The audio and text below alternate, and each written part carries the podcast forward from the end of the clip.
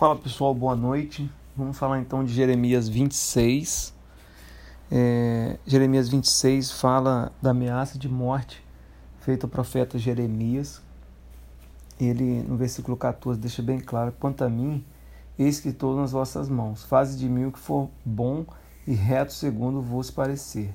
Sabei, porém, com certeza que se me matardes a mim, trareis sangue inocente sobre vós sobre essa cidade, sobre os moradores.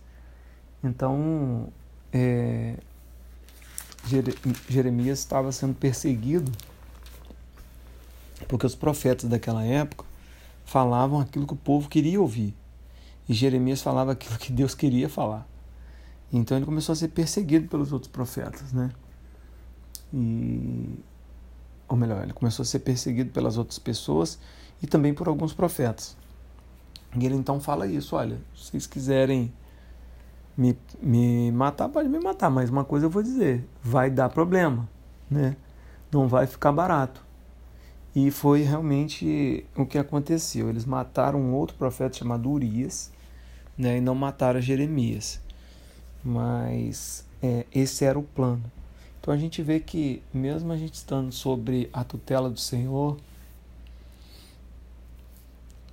mesmo Deus estando sobre a gente e com a sua mão poderosa Ele estendendo a mão sobre nós, isso não é, é sinal de que as coisas vão ficar tudo bem. Né? A gente vai ter dificuldade, a gente vai ter opressão. Aí a gente entra no versículo, no capítulo 27, né? E o capítulo 27 é um troço interessante, porque Deus usa os maus líderes para manter corretos bons líderes, né? Ficou uma dicotomia.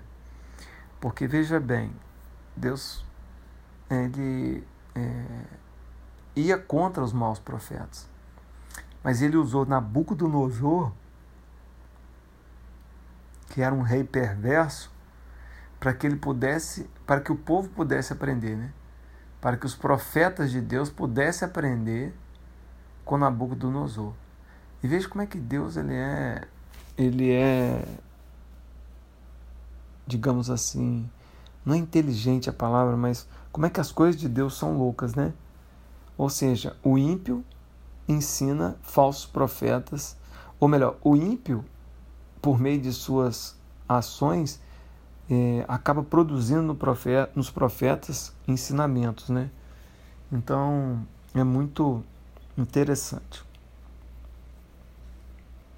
Aí a gente entra no versículo, no capítulo 28, é, onde aparece um, um profeta chamado Ananias, e Ananias começa a profetizar o fim do cativeiro babilônico, e aí Jeremias chega nele e fala: camarada, não é isso que Deus está falando, não. E aí os dois discutem, né? E Deus manda Jeremias falar para ele: ó,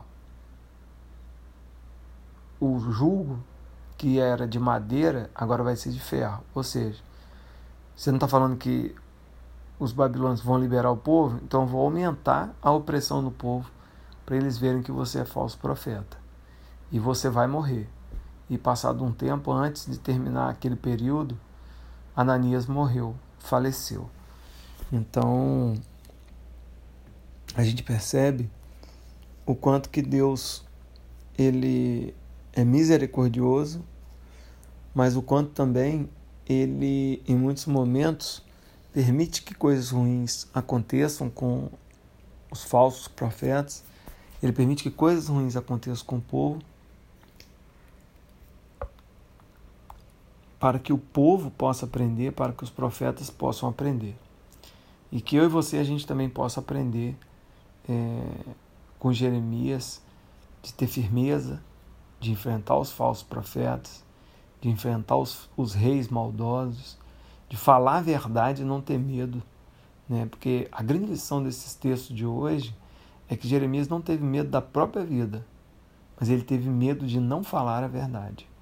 Né? Ele teve receio de não falar a verdade. Então, entre é, ter a segurança e a consciência de que está falando a verdade, Jeremias preferiu a verdade. Um abraço e boa noite.